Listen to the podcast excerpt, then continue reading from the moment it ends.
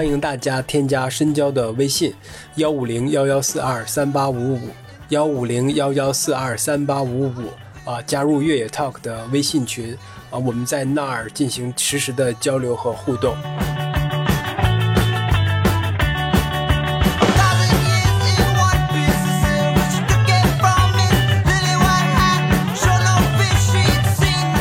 Hello，大家好。这期节目我们分为了前后两个部分。第一部分是我们与环西自行车赛中国挑战赛北京昌平的赛事总监建波和负责运动员事务的博远，跟他们两位聊了聊这次比赛的一个组别划分呢、赛道特点呢，以及比赛和观赛的注意事项。那第二部分呢，是我们再次请到了好朋友六六大国兄当中的六六，请他来跟我们分享一些昌平的一些骑行路线。就六六在昌平拥有十年的骑行经验。对所有的路线几乎是如数家珍，从大众到小众，从低难度到高难度，应有一应有尽有，各式各样。呃，可以这么说，按照他的这个推荐，我们可以把昌平骑个遍。通过他的推荐，真的是能知道昌平确实是骑行者的天堂啊。那我们话不多说，立刻进入节目。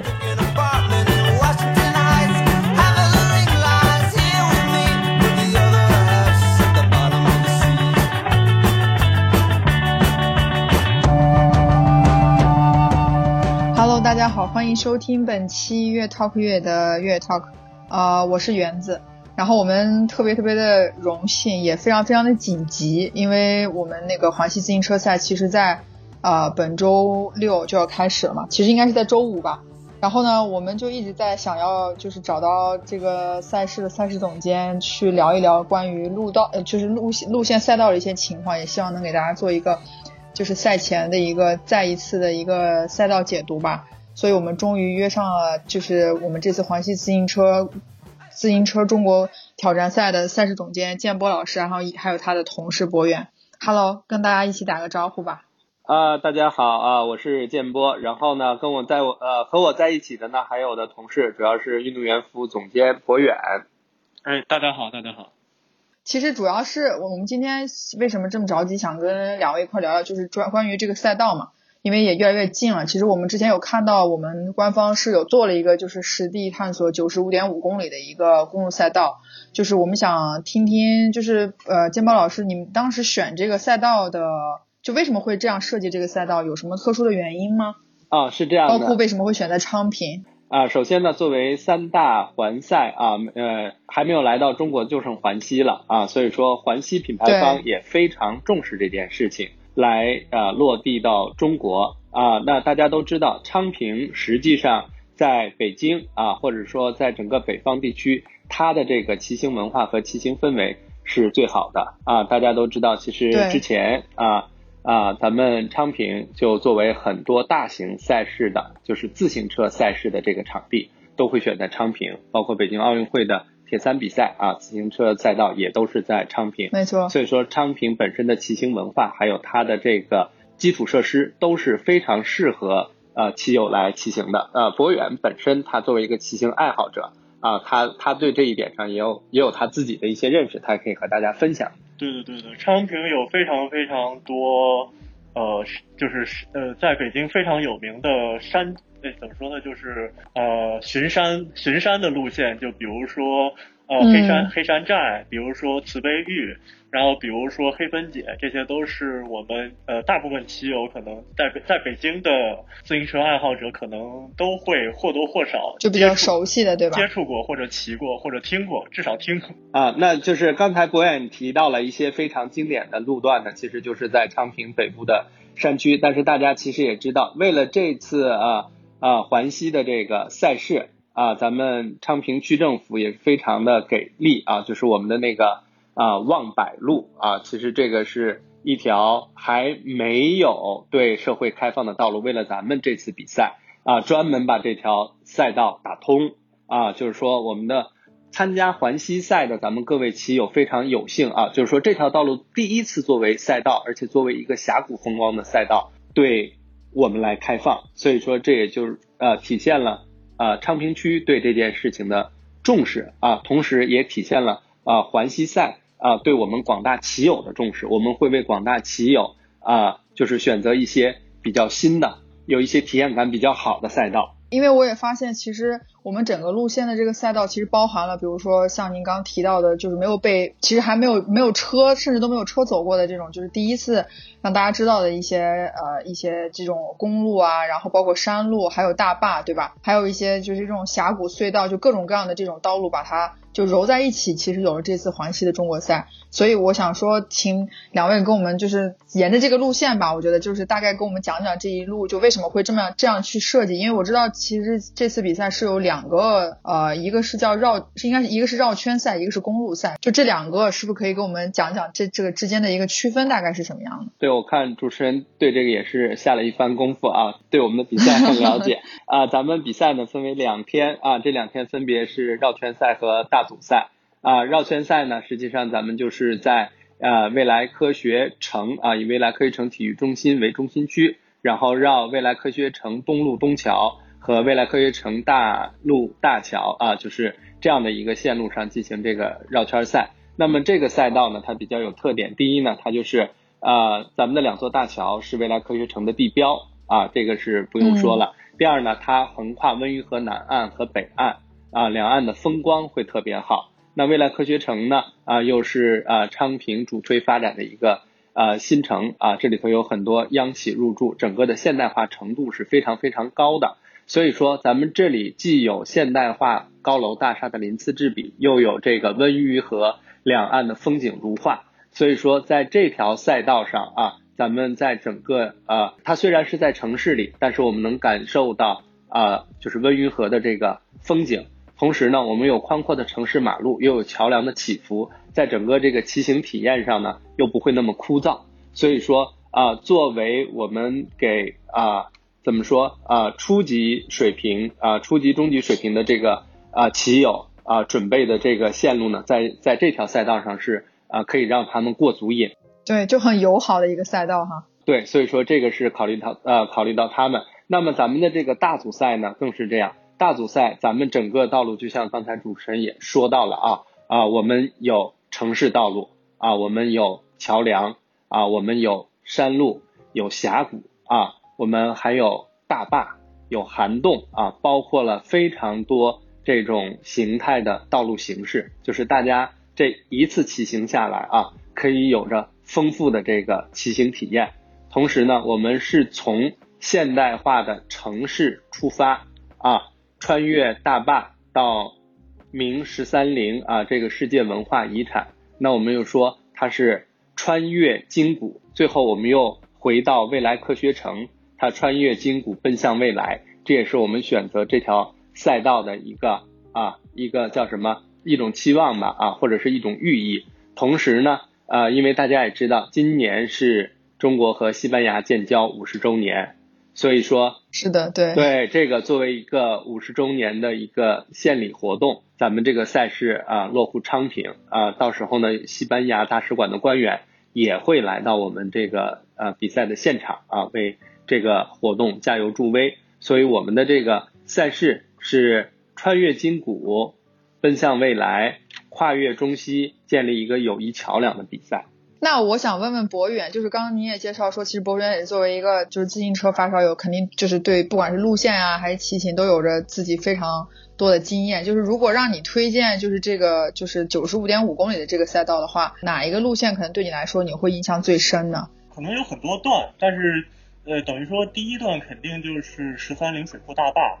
因为这个十三陵水库大坝平常是不对外开放，但是这次也是为了咱们环西赛事特别打开，作为赛道的一部分。嗯，在十三陵水库大坝上骑行，可以看到两边的美景，会是一种非常非常非常享受的体验。然后过了十三陵大坝之后，然后是呃在长陵长陵门口有一段那个石呃石板路，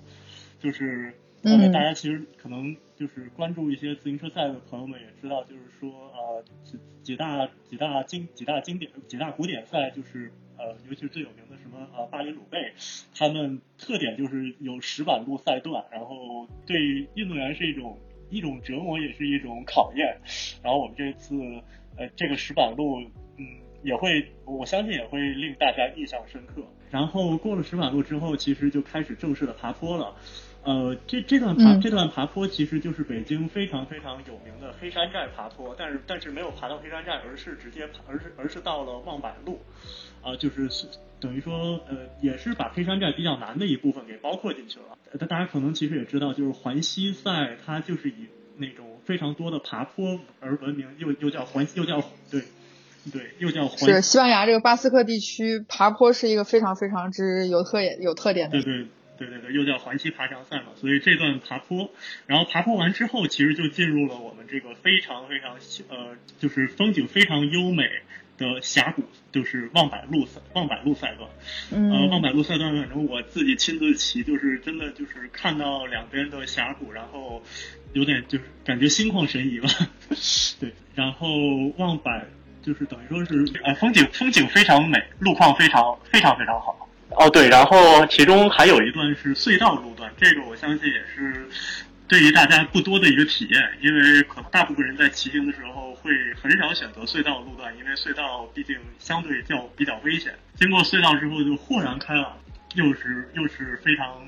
美的望柏路，然后继续往前骑，其实是在望柏路上还有一个四级坡，啊，但是我觉得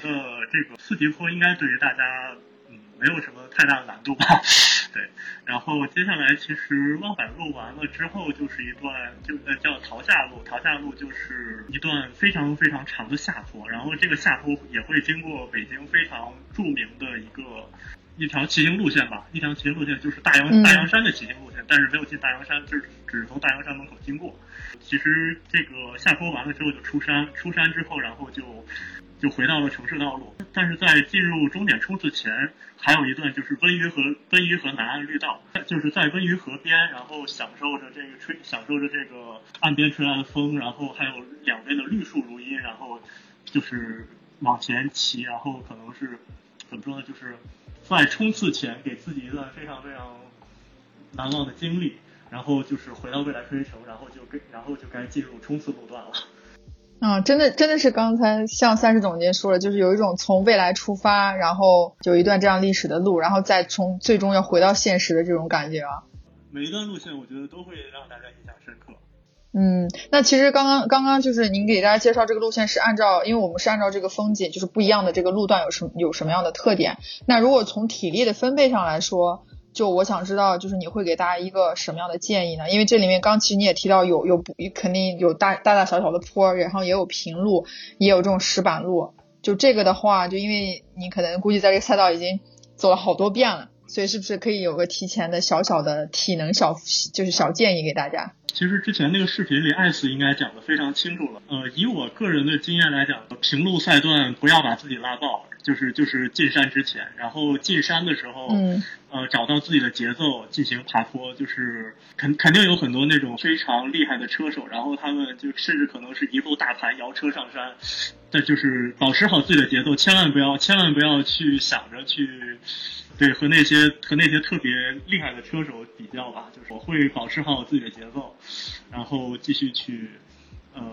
继续去去去进行爬坡。还有一个建议就是在。三级坡的坡顶就是大概在沙岭新村那个地方是有有一个我们的补给站的，然后大家可以在那一块儿进行稍事一个稍事的补给。那那个补给站我们有水、有能量饮料，还有香蕉提供。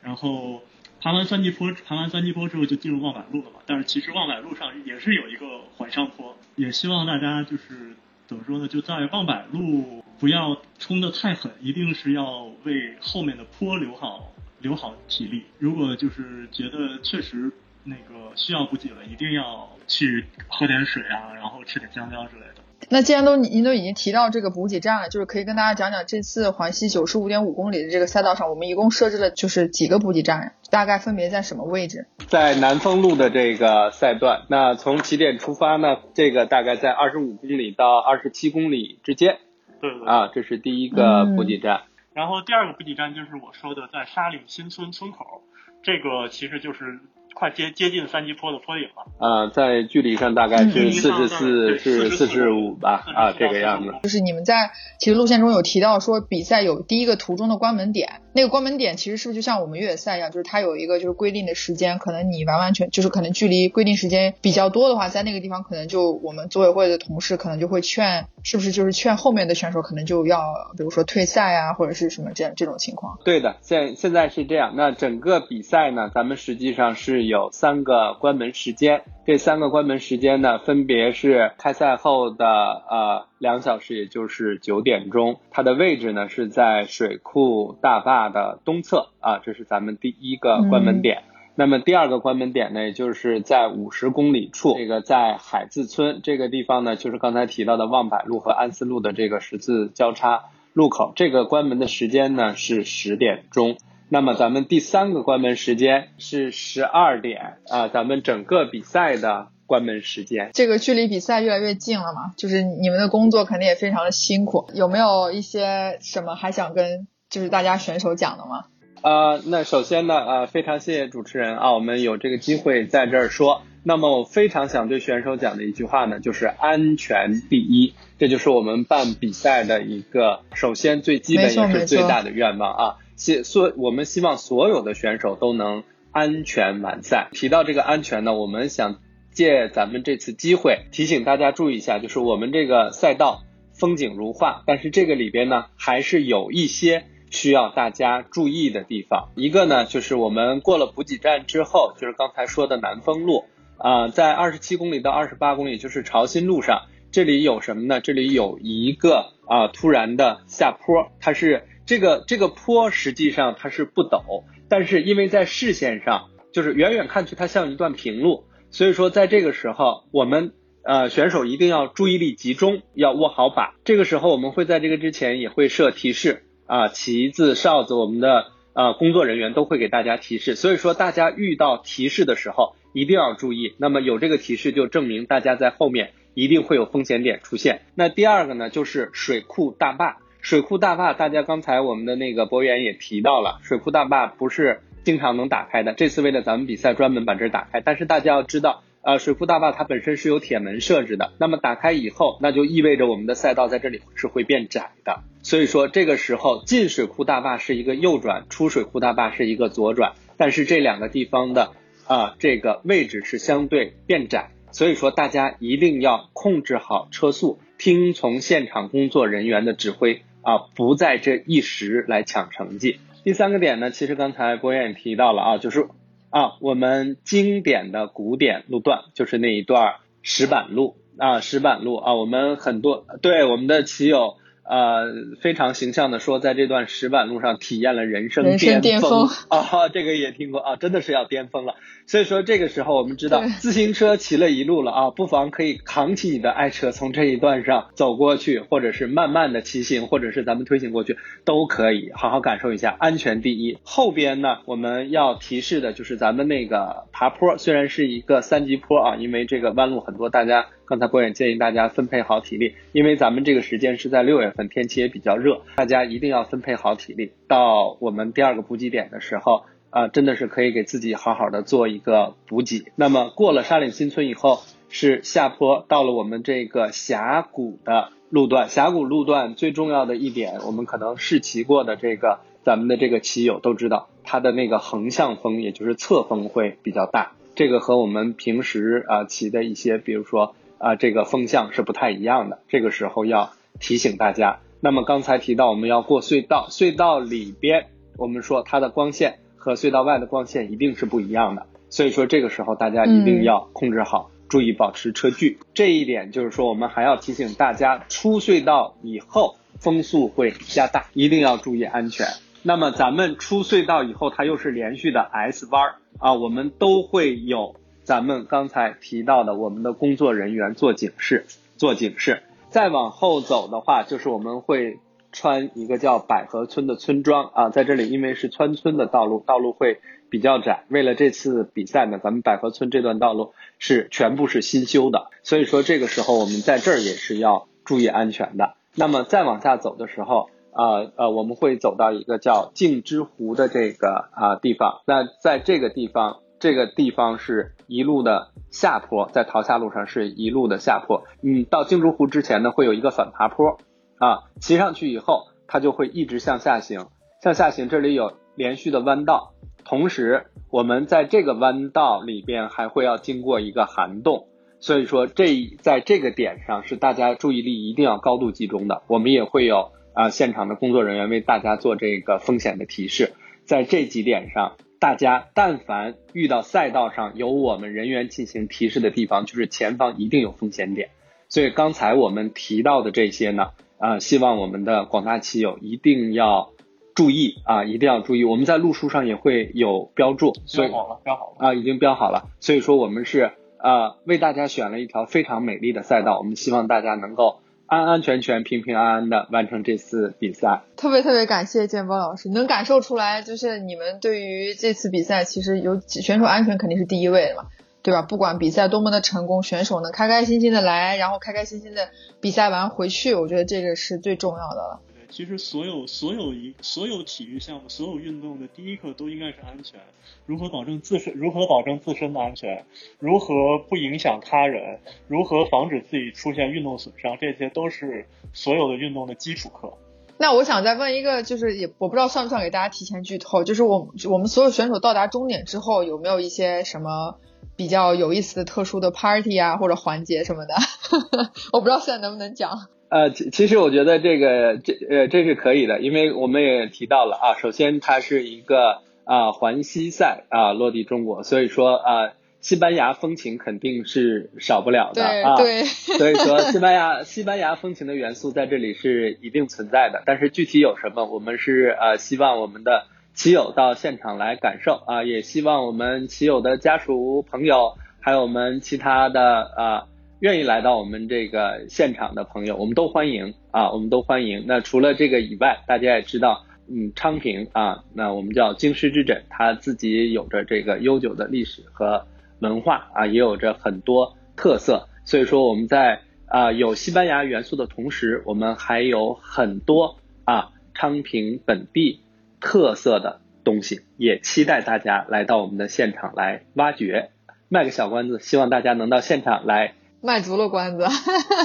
那那个我还想再再替，其实观其实这个问题是想替观众问的，就如果说呃如果一定推荐，比如说大家去哪一个赛道观看最精彩那一段的话，你们会推荐观众去到哪个地方给他们的朋友啊，或者是加油啊，或者是去拍一些照片啊什么的？因为我知道这个赛道是全封闭嘛，所以是不是哪一段是值得他们，或者是他们比较容易到达的地方？就这个咱们大组赛而言啊，我们的出发时间会比较早。如果想在路段上抢到一个比较好的观赛位置或摄影位置的话，那可能就要提前到咱们这个赛道上的啊来提前住下，然后才才能找到一个比较啊合适的啊这个位置。个人认为啊，咱们整个山路的这个赛道啊，风景都非常非常优美。其实刚才博源给大家介绍的时候啊，他的那种心情的小激动啊，心情的小激动，大家是啊是可以可以感受到的啊。但是听得出来的，对。呃，刚才咱们也提到了，因为咱们整个赛道啊，咱们真的是呃，咱们昌平政府的大力支持，真的是全封闭、全净空。所以说，整个赛道内呢，我们可能是。啊，不能进入的，这个是为了保证我们呃参赛选手的安全，同时也是为了保障咱们那个啊观赛人员的安全。如果大家真的是想要看到高水平的大片儿，我们官方其实是会有的啊。那在咱们啊官方的观赛，如果您十分惬意的想要看到，我告诉大家，我们会有直播，在现场我们的中心区啊就会有大屏幕。就是你的朋友、你的家人啊，他骑行到哪儿，你坐在中心区啊，坐在我们的现场啊，就可以看到，品着美食，看着自己朋友的比赛，然后还可以啊欣赏西班牙风情的啊各种啊文化活动啊，还有我们昌平特色的活动。所以说，我力推。来到中心区，对对对，希望我们听众能够听取赛事总监的建议。真的是这个位置是最舒服的啊！我们给大家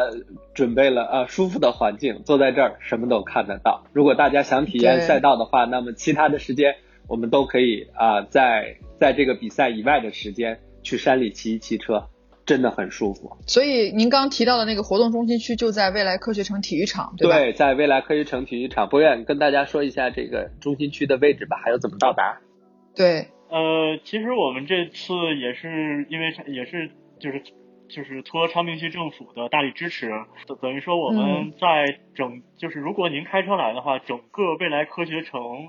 的南区都是可以进行停车的，然后活动中心区，大家就是手机直接搜一下未来科学城体育场就行。京承高速来的话，就是北七家北七家收费站出，然后出来之后，然后出来之后您左转向南，出来对，出来之后往西，然后就是呃未来科在未来科学城东路左转向南就可以就进入了我们的这个建议的停车区。如果是从西边来的话呢，那就是定四路。呃，定四路从西向东，然后一直可以开到岭上西路的岭上岭定四路岭上西路的交叉口，然后也是啊向南右转进入这个赛事的指定停车区。停好车以后，咱们啊经过那个岭上西路的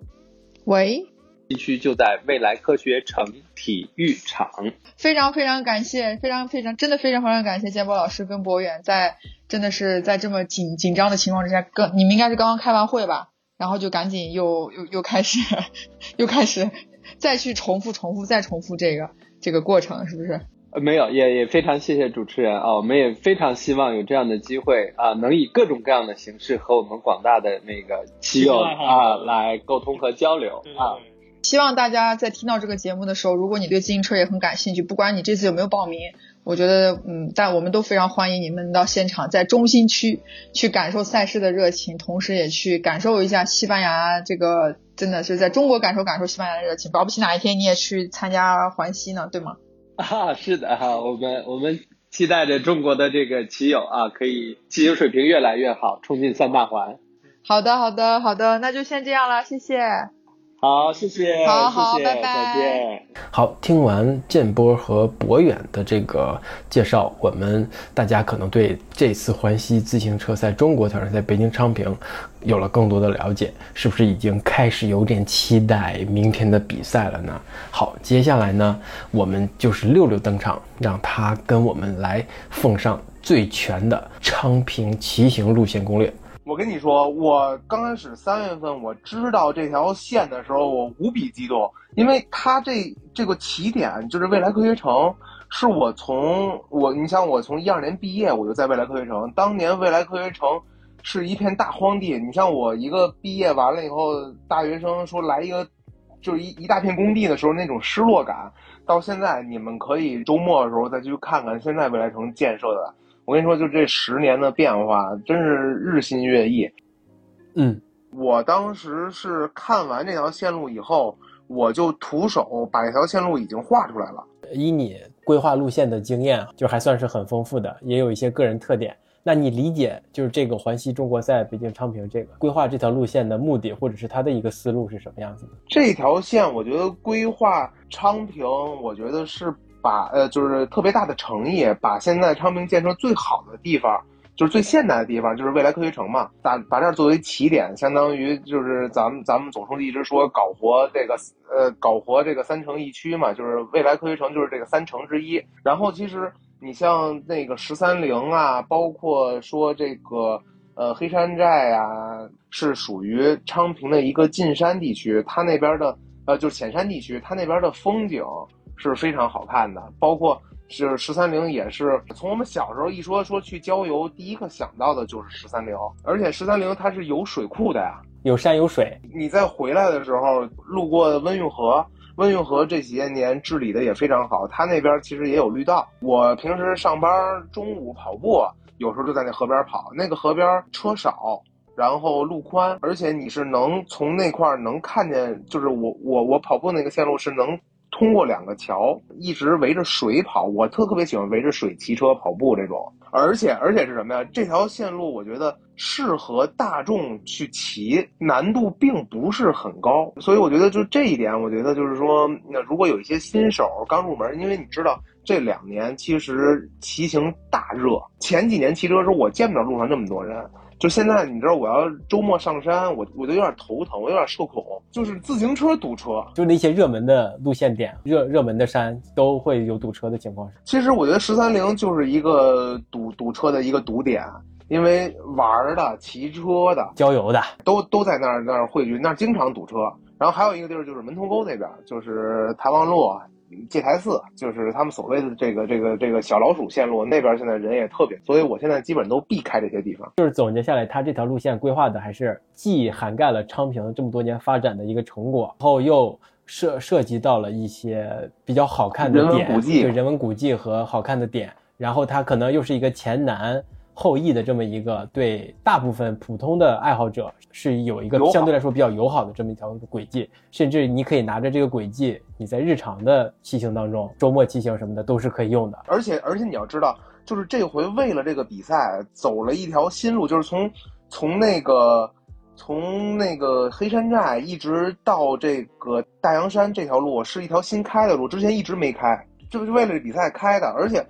而且我跟你说，就是温运河这边，其实有的路段它是有一些沟沟坎坎的。之前，然后因为这个比赛，就重重新把这些沟坎全给填平了。而且有的地方他觉得震的地方，他也重新铺路了。所以就是我跟你说，我们昌平这回是拿出非常大的诚意来欢迎大家。就当时这个比赛出来的时候，我发了一个朋友圈，我就说这回都到我家喝酒来吧。这回真是到我们家门口了。那作为一个昌平本土人，你是你应该是有很多。私藏的昌平的骑行路线吧，可以给我们捋一捋。我知道的哈，我知道的可能就十三陵这块应该是一个骑行比较集中的一些线路的所在地。另外，我知道像你刚才提到也文玉河，文玉河是旁边甚至有一些 gravel 的一些路线。呃，我记得有一个什么北京最最新出的那个什么是就就是最近几年嘛，那个四十二公里的，它的有一个专门的骑行道。我知道这些可能稍微就是偏太入门了，就有点。呃，甚至还没有出城区，你肯定是有一些在山里的这些路线，可以给我们简单介绍介绍呗。呃，这样吧，咱们正好把这个昌平这边，咱咱咱也说一说，对吧？这毕竟来来咱家了嘛，对吧？介绍介绍咱家。对，首先我跟你说，昌平这个地方，你去怎么分辨？昌平，我先给你说几个界啊，就是第一个界是东边。东边的界是什么？是京承高速。西边的界是是这个京新高速。这是东西两个，咱给框死了。然后南侧，南侧其实就是两个最著名的这个这个这个居住地，一个是天通苑，一个是这个回龙观。最北边到哪儿啊？最北边基本就是就是快到永宁这块了。这个骑车人都知道这个永宁这这个这个地位，但是永宁其实已经属于。呃，属于延庆了，然后，然后那边呢是到这个九渡河，这个这块已经属于怀柔了。基本上昌平就是这一块地方是所有的昌平的地界儿。你基本上到黑山寨再往西走，呃，再往东走，基本上就属于怀柔了。就是这一片地方呢，昌平是一个，我觉得是一个非常四通发达的，既接壤，呃，西边接壤海淀门头沟，然后北边接壤延庆怀柔。呃，东边接壤的是这个顺义，也接壤一部分怀柔，然后南边就是这个朝阳海淀，所以就这么一个地方。所以说你就能看出这个县，它从南到北就是从易到难这么一个格局。就因为你越往山里走，它越难嘛。对。所以咱们先从简单的来说啊，我觉得昌平有几条比较简单的线，第一条就是。呃，回龙观地区有一条专门的骑行道，是不让其他车走的，只能骑行的慢行道，只能让自行车上的，在上地那边，这个非常有名，你可以大家都可以查到这条道。它相当于是什么呀？就是为回龙观地区跟这个后场地区解决交通问题 而修的这么一个东西。刚需路是吧？你知道，对对对，那边的人吧，反正就是这个打车难，这个开车难。所以他修了这么条道，所以那条道呢，我觉得适合哎刚入门的新手骑。然后就是你刚才说的这个四十二公里的这条道，这条道是二一年修好。这条道呢是南起东东小口是吧？奥森北园东小口公园，北到这个十三陵水库，就是长陵这块儿，四十二公里。这条道呢，我是看着这条道盖起来的，因为当时。我我跟他同期在修我的热力管线，所以我当时是为了这条线，我把我们的管线往旁边移了。所以我跟这条道特别有渊源。这条道我也骑过，然后这条道呃前半部分啊，一直到这个平西府之前，就到沙河之前，都是有这个呃塑胶跑道的，骑行也行，跑步也行，跑步也行。然后到了沙河之后，它的路况有的地方不是很好。这个就是有一些这个石板路，呃，就是这种防火道似的石板路，所以你要骑车呢会有一些颠簸，然后也会比较绕。但是这块穿呢也穿了，未来城现在分东西区嘛，穿了西区的高教园啊，这些呃拱华城啊，这这些新建的园区它也是穿了的。然后到昌平市内以后呢，它是走那个呃西关大桥，呃不呃我想想。啊，他是走那个南环大桥，就是现现在网上说的那个网红的那个哈利波特桥，他是从他的西侧穿过去的，然后一直就是沿着沿着这个这个他那个叫什么河呀？叫白福泉河，他他有一个叫叫白福泉的地方，然后一直到这个十三陵这条路呢，基本上啊，它是去程的时候是是是一路小缓上，但是基本就算平路，所以也比较适合新手骑。它流畅度怎么样啊？就基本是能够一条线贯下来的，对吧？啊，对它，但是它会有一些七拐弯的地方，就是它它都有牌子指示牌，你反正你自己跟着走不会走错。而且你现在在地图上你搜这个昌平四十二公里的这个这道应该是能搜着的，你也可以按这个去去走。但是我其实建议啊，就走前半段，就是你要没有基础的人走前半段折返是合适的。这是这条线。然后就还有一条线呢，简单一点的，就是你刚才说的这个温运河这条线。温运河这条线呢，基本上，呃，昌平这边是没有修这个沥青路的，它叫北京骑行绿道这这条路。然后到了这这这个温运河一直奔南，能到通惠河，能到通州。啊，这条路从昌平未来科学城到通惠河差不多有三十公里。这条路本来我规划说要跑一次的，那迟迟没有实现这个这个目标，啊，呃，我觉得这条路啊，昌平段没有什么，就是路骑没有什么地方，然后你到了顺义那边，基本上都有塑胶道，两河两岸都有，我觉得那边是比较适合骑行，但是有很多人愿意来昌平这边玩什么呀？玩 gravel，它因为它底下沿沿沿着河那块有一些小土路。小砂石路，我觉得这个玩 gravel 还是比较合适的。一直这条路，反正断断续续的玩 gravel 能到通州没问题，甚至也比较适合 cross country，就就是这种城市之内的越野跑。对对对对对对对，我有时候试越野鞋，我有时候试越野鞋，有时候愿意去那儿试，难度也不大，但是就是这种 trail 非常的适合这种，就是又是沿着河，对吧？难度又没那么高。就是可能距离市区也是算是比较近的，这这几条其实都是比较适合比较初级的、比较入门的，距离也没那么长。入门入门的，然后咱们就开始往山里往山里走了。嗯啊，往山里走。咱们先说十三陵这块儿啊，十三陵这块儿最早的时候其实是铁三爱好者的一个训练圣地。是我不知道现在是不是还允许去在这个水库里游泳哈，但是还是能看到有人在里游泳。呃，这个这个不推荐啊，不推荐啊，注意安全啊。就是你像我那会儿一四年、一五年那会儿刚开始练铁三的时候，其实十三陵那一圈围着水库的一圈，当时二坝开着，现在二坝关了。当时二坝开着的时候，一圈正好十公里，所以就是去了以后，每次先骑个十公里，嗯，然后再跑一圈。呃，在下水一游，它到岛那儿呢是七百五十米一圈儿，差不多有两圈儿，基本上就是能完成一个标铁，太适合训练了。对对对对对，但是但是这个属于这个公开水域野泳啊，这个这个现在不太推荐了。就说以前啊，你谁让你们这入坑晚呢？对吧生生的晚呢，是吧？这个是十三陵这个，而且十三陵这个十公里一圈，现在如果二坝没开呢？呃，到大坝那边绕一圈，差不多应该是在十三公里一圈。西呃东侧那边基本上起起伏不大，西侧那边有点起伏，适合也我我觉得也比较适合新手，就是稍微涉及一点坡、涉及一点起伏路的时候，可以去那儿骑一骑，骑个两圈三圈的。你要从市里边骑过来，我觉得运动量也够了。是不是左右看可能也会看到一些水面呐、还有一些山和水的一些对比，对吧？这个还是风景还是很好的。对对对对对对对，你再往就是过了水库再往北，呃，还有一条线路是这个十三陵，我觉得是大部分骑手跟那个门头沟小老鼠齐名的，就是这个黑黑四姐，我们老管它叫黑四姐。怎么讲？黑黑四姐呢是三个地方，黑就是我刚才咱们说这黑山寨，就是这回比赛用的这个线，然后四呢是这个四海，但是四海这个地方呢，其实它就已经属于这个呃延庆跟怀柔交界了。那个姐呢，它叫谢子石，啊，谢子石其实它也是昌平的地方，因为这条线差不多从长陵出发绕这一大圈儿，是一百一十公里左右，距离也够了。爬升是在一千五还是一千六左右，而且这个东西你可以正穿，也可以反穿。我黑四姐就是从先到黑山寨，再到四海，再到谢子石，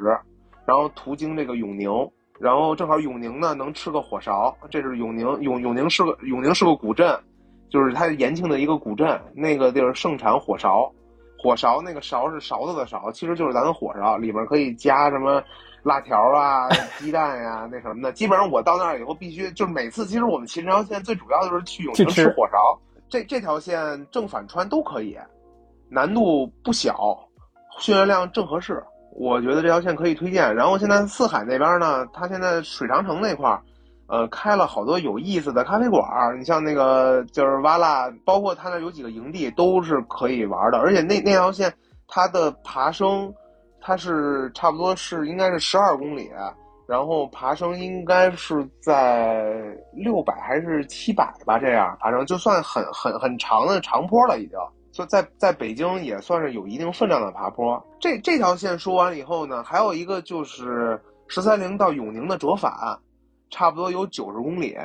这条线是这个群英铁三特别爱用的一条训练线，他们都拿铁三车去骑爬爬这个坡。这条线基本上来回往返九十公里，爬升能在一千。所以你知道这个群英这帮人，包括党板，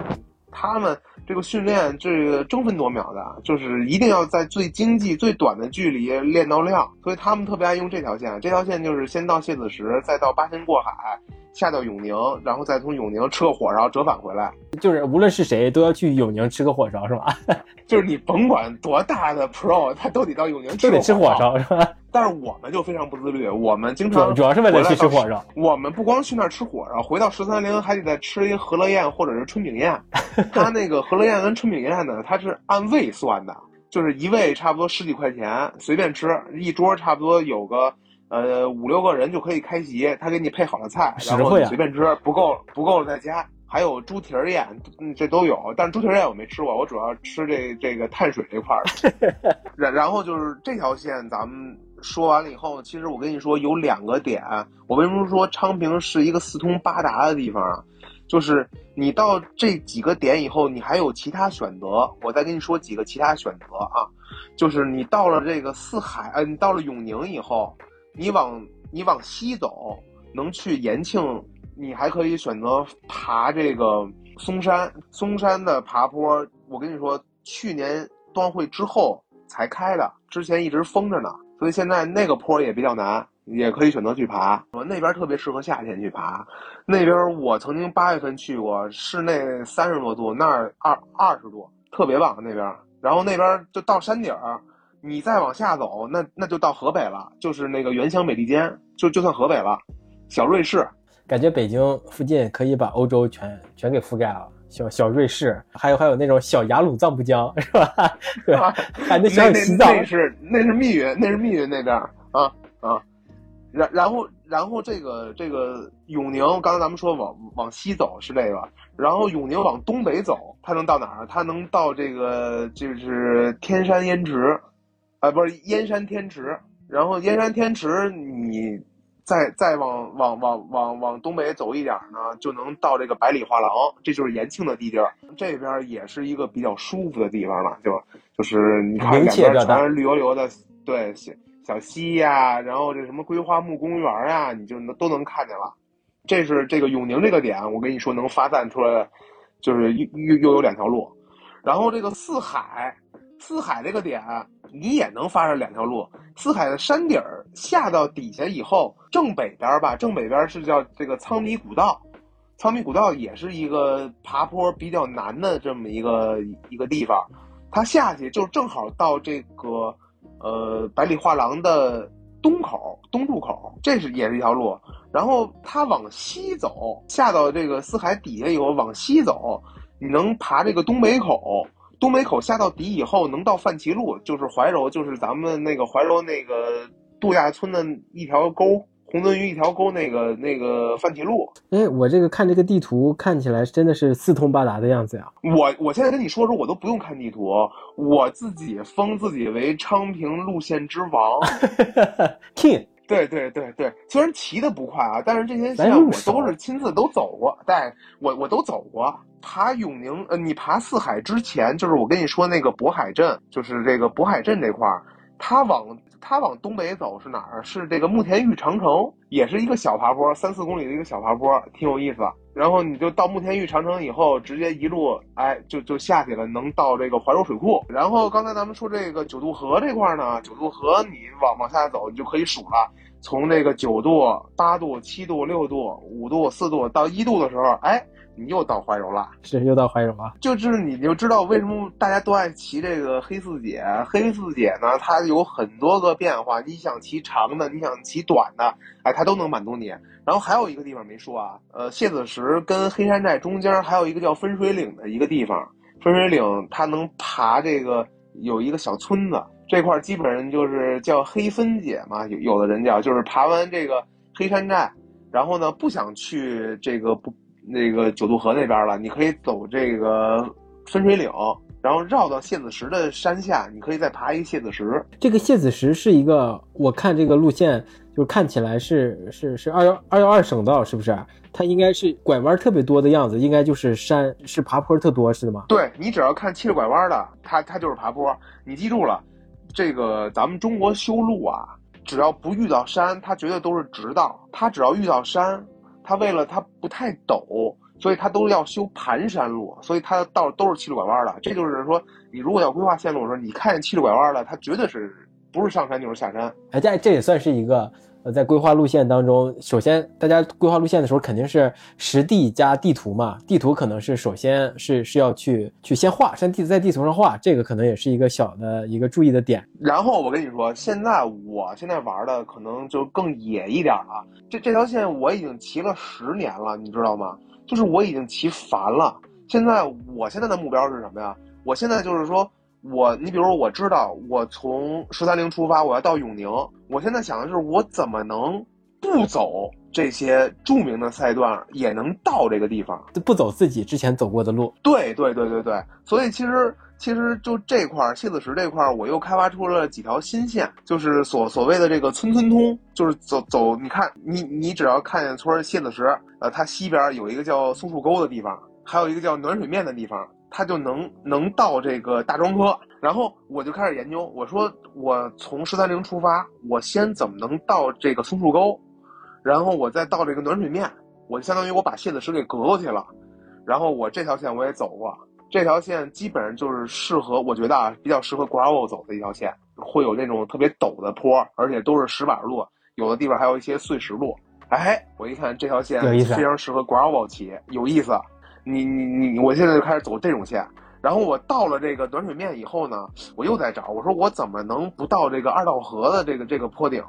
然后我又看见它东边有一个叫这个问家川，问家川，然后这个这个台子沟，然后我又走这边，一看，哎，也有一条新路。我现在骑车已经到了什么程度？我已经到了，我走这一条线，我就开始往两边跑，看哪边有这个小路口，我就开始往那小路口里面钻。然后这条路呢也能走通。对你你这个挺神的，就是其实在这个地图上哈，就其实已经看不到你刚才说那些什么台台子沟呀，在地图上已经看不到它有路了，但是你在实际骑行过程当中，还是有一些那个小岔路、小岔口的，你是可以骑过去的。但是这个就是完全未知的状况，你就是纯纯探索。就是纯探索。我现在一看见防火道我就高兴，你知道吗？就兴奋。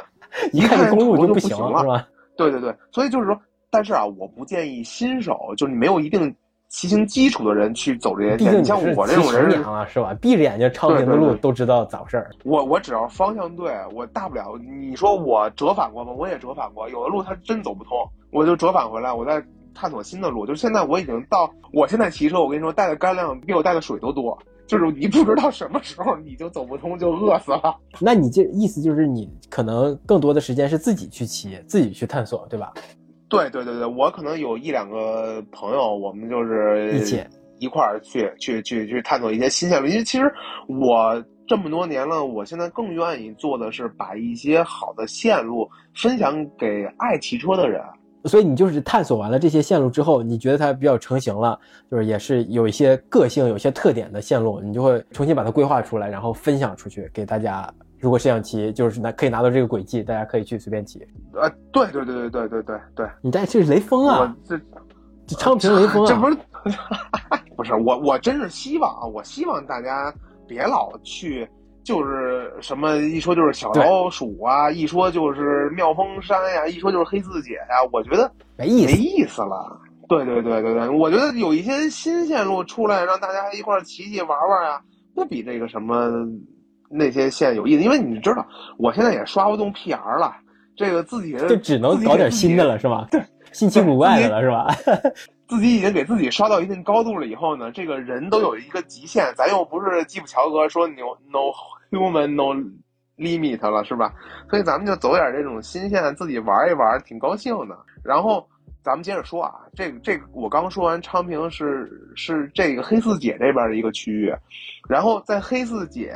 我我我说到渤海镇，其实还有一条路叫慈悲峪的，它是从这个。呃，线路可能也过的，叫就是上庄村、下庄村这块儿翻地图了，是吧？对我，我我我得翻地图，这脑子不太好了。就是你沿着这个，就是咱们说这个安四路一直往北有一条路，就是在在在中间有一条路，就这回这回没有走啊，这回没有走。但是这条线路呢，我也挺推荐的，因为为什么推荐？它这里面就是有一个地方叫花果山村。没有美猴王的花果山，所以我觉得这个名字特别有意思。所以我每次到这花果山村门口，它有一个大牌子，我都会照一张相。这个地方，这个地方其实越野跑的人很熟。为什么？当年 T N F 一百在昌平举办的时候，不是走这个银山塔林嘛？这个地方就是银山塔林的门口。啊，看到了，看到银山塔林。你只要看见银山塔林，不要下车，一直往右走，就能马上就能看见花果山村了。然后这条路呢？我觉得，嗯，虽然也爬坡啊，但是没有那么较劲这条坡，所以我觉得也比较适合，就是新手往这种中阶进阶的时候去去走的这条路。而且他们，你像一些骑行俱乐部什么的，也愿意走这条路，因为这条路，你知道走到头以后就能到这个渤海镇，大家就可以补给了啊。所以这条路也不是很难，有有有点挑战，但是也比较适合新手。就是补给的设置和安排，然后有一些中间沿途可能会有一些有意思的点。这条线，我我跟你说不难到什么程度啊？当年我有朋友骑死飞去过花果山村，我以为骑共享单车呢。那那那死飞呢都没没有任何变速，也没有闸，他能去到那儿，所以我觉得这条线不算是很难，大家可以选择。这这这块呢，咱们就说完这个整个昌昌平正北边的这些山了。但是昌平不光是这边有山，它西边，它西边在南口那边还有一些山，这些山呢连着的是门头沟以及这个怀来镇，就是这个下花园啊，这个官厅水库这边了。这边最有代表的三条路，我跟你说一下。第一条白杨沟，这也是环境赛用过的路。白杨沟呢。还有一个高崖口，这两个呢，你是可以做一个绕圈的，在昌平这个在昌平里面绕圈的。然后呢，高崖口跟白杨沟这两个线都是环境赛用过的线。然后白杨沟呢是属于中间有一段防火道，特别陡，你得咬牙。然后后面呢可能就稍微缓一点，呃，稍微好一点这这块。然后高崖口是属于十三公里，我觉得难度在北京属于前。五内的算算比较难的爬坡，因为它很长。我觉得在我印象里面，只要超十公里的坡都已经算比较难的坡了。我们昌平占了俩，一个是四海，呃，四海属于延庆啊。那你要说纯是这个这什么呢？就是这个高崖口爬坡，而且高崖口爬坡每年之前啊都会有比赛，就是爬坡计时赛，所以就是他他他也属于举足轻重啊。就是我觉得如果是妙峰山排第一，他可以排到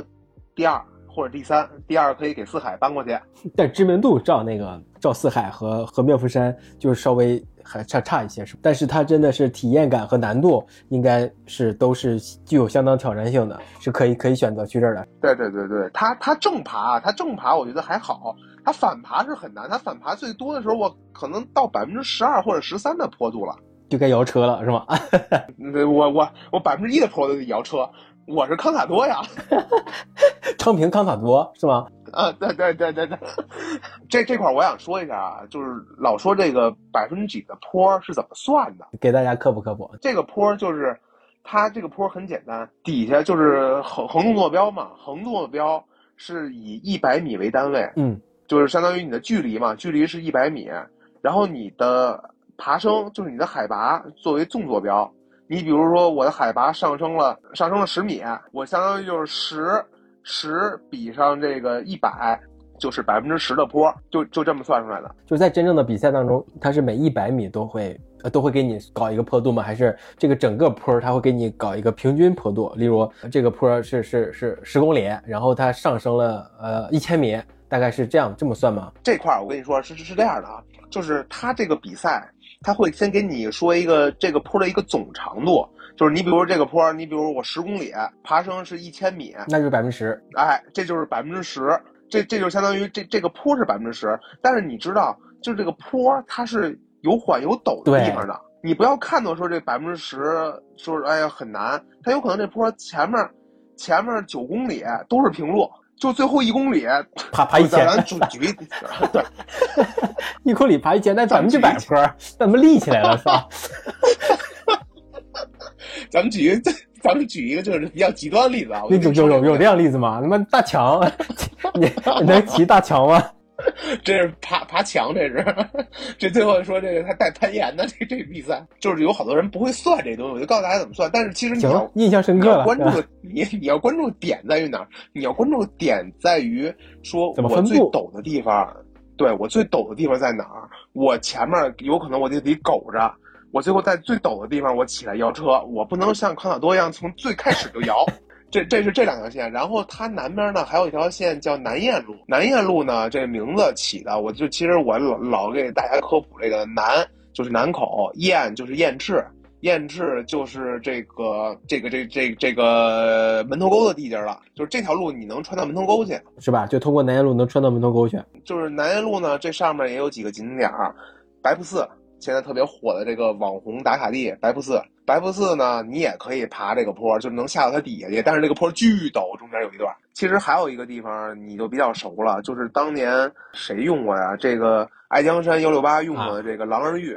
狼烟小道，就在这个南燕路上面。而且这块那个村子当时是他们的那个补给站，就是田庄村这块当时是田庄那个爱江爱江山幺六八的一个补给大站，这块儿是。然后你从那个高崖口那边，其实也能翻回长呃，也能翻回这个这个这个哪儿门头沟。那那条路就有一个爬坡叫大村，大村的爬坡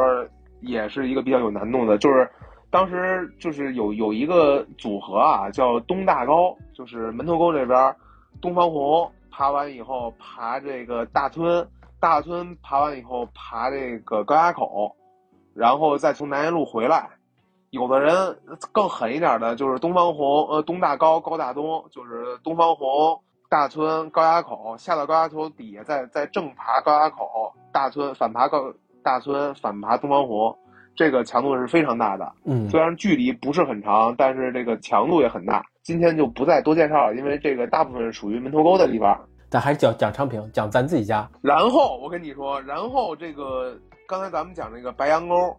白杨沟你到了山顶以后，两周之前走白杨沟有一个叫老沟呃老峪沟的地方，能到这个长峪城。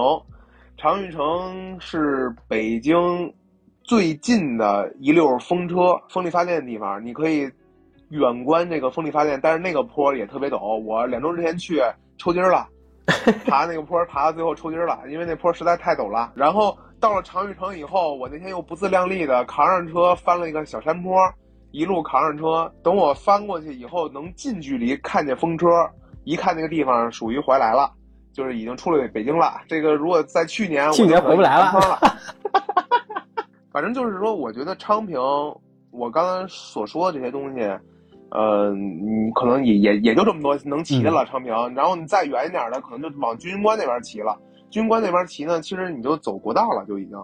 我就觉得没什么意思了。你再走那边能奔崇礼了，就。昌平，你这些这个路线就是有一些大众的，可能大家都知道的，还有一些呃简单入门的，就可能离城区比较近的，就是爬坡没那么多的，还有一些经常会骑到的，大家都会骑到的，还有一些你个人私藏的一些小众的。但是它的无论是难度呀、爬坡的强度呀，还有一些风景、风景景观呀，可能都都很好。然后还还有一些你甚至那些特别特别细小的，你你甚至在地图上找不到路的，你自己去探索的，就是骑肯定是可以骑，就兼具了一些趣味性啊、难度啊和探索欲啊，这都是可以满足的。就是整个昌平，整个山昌平的山里是能够满足你骑公路自行车的呃地方，真的是非常之多。我再给你补充，我突然又想起来一条，还有一。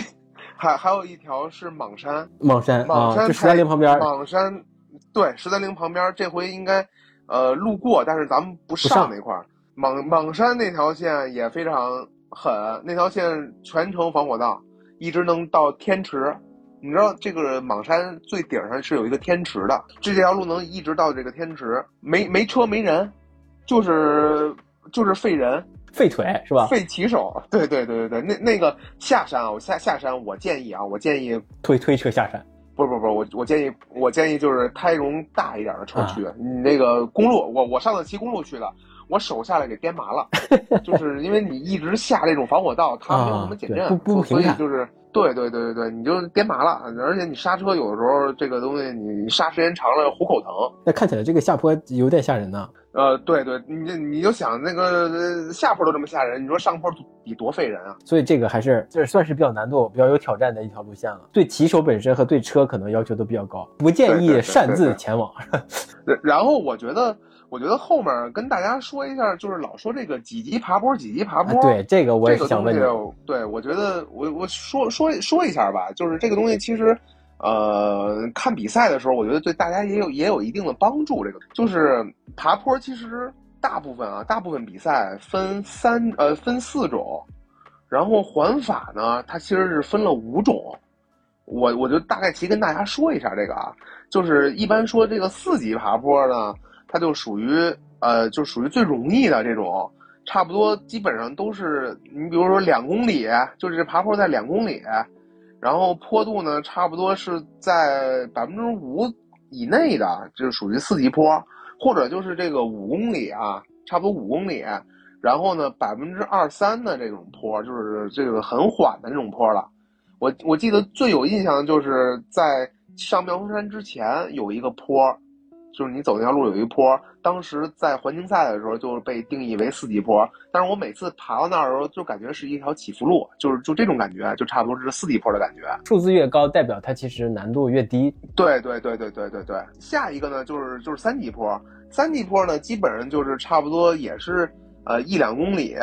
就是说一两公里呢，然后坡度呢差不多能在百分之九到百分之十那样吧。它它算是一个三级坡，或者就是差不多，呃，十公里呢，在这个百分之五以下的坡，就是十公里以内在百分之五以下的坡。你像这块咱们能匹配上呢，就是蟹子石的爬坡，基本上就属于一个三级坡。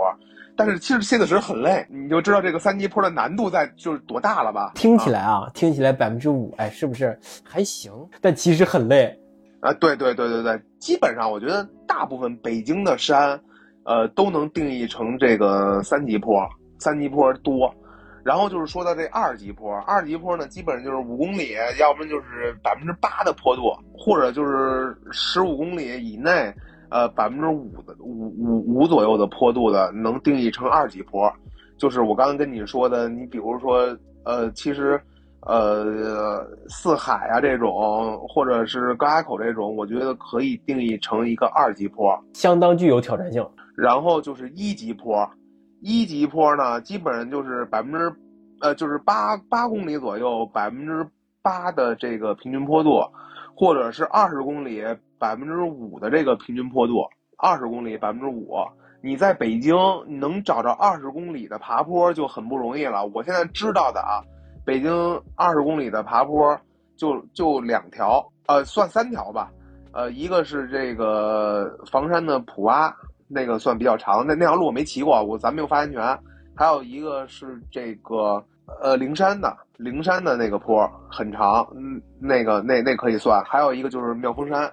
我我认为北京就这个三个可以称之为一级坡，就是二十公里百分之五左右。这个所谓的坡要坡坡的距离足够长，那前提就是得有座大山，就是你必须足够长且陡。哦，才能做，所以其实就是妙峰山是一个非常有争议的地方。我觉得就是妙峰山当年。不不过听你这么讲下来啊，就是就尤其是大环赛或者是一场那个环赛啊，就是分分段赛，对这个坡的要求有有很高的要求，那相对应的就是对这个所在地这个比赛所在地区的地理地理条件的要求还是挺高的。你看像什么环西环呃环意环法，有那种什么巴斯克，像你说的，咱们上期节目中提到那巴斯克地区，还有那种呃比利牛斯山。还有阿尔卑斯山，这都是一些大山啊，就是你可能动不动就就就可能有三四千米海拔的这这种高度的山，真的是得天独厚。所以说你你你你带到北京来啊，在在北京适合骑行地方只有北边跟西边，因为只有这两边有山，所以你说真是东边跟南边，我觉得就是休闲骑啊，我建议大家就去东边跟南边，这个你找不着山，对吧？你要是真的是想挑战，就是北边，就是我们昌平，你你你就就爬去吧。你你爬十年都没问题，然后要么就是西边，西边你爬二十年，我到现在西边还没爬全乎呢。是的，是的，是的。你为什么说说说这个环法或环西，他会设计说四件容易山这个事儿？其实他就是他想奖励不同维度的这个比赛上的人。嗯，这块正好咱们也说一下这这几个山的颜色。呃，我觉得大家可能也也也也也看着有点懵，咱们 咱们就就就说啊，就是咱们先拿环法来说，环法咱们其实只知道一个这个黄山，对吧？就是代表这个总成绩车手的冠军最高荣誉的山，它其实还有一个绿山，绿山代表什么？代表是你的冲刺车手，就是。他比赛当中二十一天的比赛，他会设计差不多三分之一，呃，就是三分之一左右的这种平路冲刺赛段，就是你们十公里党特别爱看的那种，对对对，就最后这个这个这个冲刺。然后这里面呢有几个代表的车手，就是你像这个彼得萨甘，就是我们老管他叫二哥，因为他比赛拿第二特别多，就是冲刺他老拿第二，但是因为第一名老不一样，所以他老能穿这个绿衫，因为他第二名的积分非常高，也非常高。所所以就是大家都争第一时候，他老争第二呢。然后这个绿衫就他他老能穿，所以他现在应该是我觉得是现役车手里面绿衫保有者最多的人，就是他拿了几届我忘了。然后还有一个就是现在的卡文迪什，卡文迪什，呃，今年环法如果再拿一个单站冠军的话，他就能成为环法历史上单站最多的。就是你别看说这个总成绩车手怎么怎么样，但是其实。单战容易拿还是冲刺容易拿？因为你一一年可能能拿四五回这个单战冠军，如果状态好的话，这是这个绿山。然后还有一个单独的，就是这个爬爬坡的原点山。这个这这个因因因为是这个这个家家乐福赞助的嘛环法，所以它的是这种红点儿白底。你看人家，你看人家给那个什么，给人家赞助商的权益。提到这个，聊到这个赞助商了，就是我们就得说说今年环西自行车赛中国挑战赛的北京昌平的这个我们的服饰的赞助品牌 Bosny X。Bosny X 其实是诞生于一九八七年的，它已经有了三十六年的历史，也有点经久不衰的这个意思。它这个潮流文化和骑行运动是这个品牌的一个品牌基因，它还是呃中国自行车国家队的官方战略合作伙伴，非常厉害。也正是因为如此哈，他才会跟这次我们这个这个比赛有了一个这样的合作。呃，我去电商平台去搜了搜他们的产品，潮流啊、街头呀，还有一些运动呀，甚至有一些自行车的元素，都会在这个它的产品当中有所体现，还是挺让人心动，想要拥有一件他们的产品的。然后这这个呢，这个是奖励什么呢？奖励这个爬坡，因为不光终点有爬坡，它途中也有爬坡，就是它有一个突围兔子的概念，就是这些兔子特别爱争这个原点山，因为它能争取更多的这个爬坡积分，然后这个爬坡积分越多呢，它就能穿这个原点山。就是因为我其实觉得这几个山里面啊，除了黄山以外，就这圆点山最好看，因为它是这种波点，也有一点艺术的在在里面是吧？当代艺术在里面是吧？草草草间弥生是吧？然后还有一个就是咱们之前也提到的这个白山，就是给这个年轻车手，就是二十五岁以下总成绩用时最少的人穿的这个白山。现在有点那个什么，有点那个黄山跟白山趋趋同的架势是吗？然然后咱们再快速说一下环艺呢，环艺这边就是领骑的，就是总冠军车手是穿粉衫，哎，这个粉衫这个太骚了，这个这个你别说男的穿粉不好看啊，这个也有好看。然后他的冲他的冲刺，他用的是这个紫山，这是跟环法不一样，环法是绿山，它是紫山。然后这个。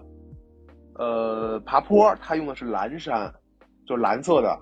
然后这个年轻车手啊也是白山，这这个是这个环意的。然后环西的环西的第一名就是这个总冠军车手呢，穿的是红山，就是就是它它的主色调嘛是红色嘛，整个法国呃那个西班牙是红色。然后冲刺呢，他也用的是绿山，然后爬坡呢用的是蓝山。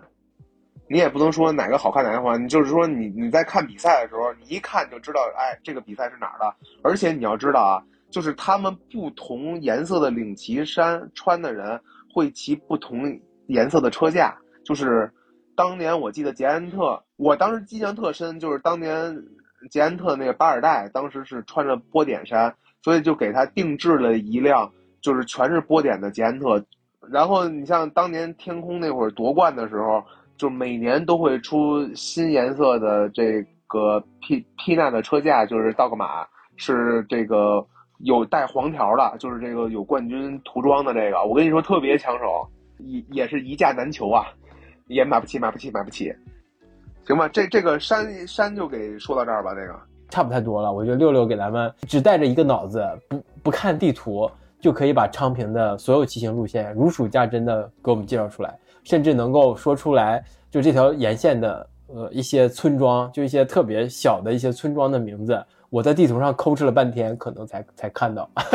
呃，就就是很熟悉昌平路线，所以他跟大家推荐的这些路线和以及在这些路线上可能看到的一些风景，它的坡度的难度呀，吃的还有一些好玩的，吸引大家，可能起码很吸引我过去看看，不一定去骑自行车哈，甚至可能去玩一玩，就是昌平也足以支撑。对，呃，就是还有呃，我其实我也希望啊，因为我自己的力量还是薄弱的。我希望，其实我我更希望是有更多的人通过节目，然后认识到我，然后咱们可以互相交流。哎，你有什么新鲜呀？还有或者什么？大家一交流，可能其实我们一直在做一个叫“北京能骑的地方”的这么一个一个话题嘛。其实我我我我的初衷就是想让大家，呃，能通过自行车能走得更远，看到不一样的风景。我觉得就是平时大家上班都很忙了，如果你就是周末。能找一些时间，哎，看到说，哎，哪哪哪有一个东西大家都不知道，我觉得这个总比现在某书上那些说一打卡完大家都去要要有意思的多。那我们今天就太感谢六六了，六六就是真的是请到了一位长平骑行路线的专家，跟我们分享这么多路线。行，那我们就这期节目就到这里，感谢大家收听，我们下期再见，拜拜。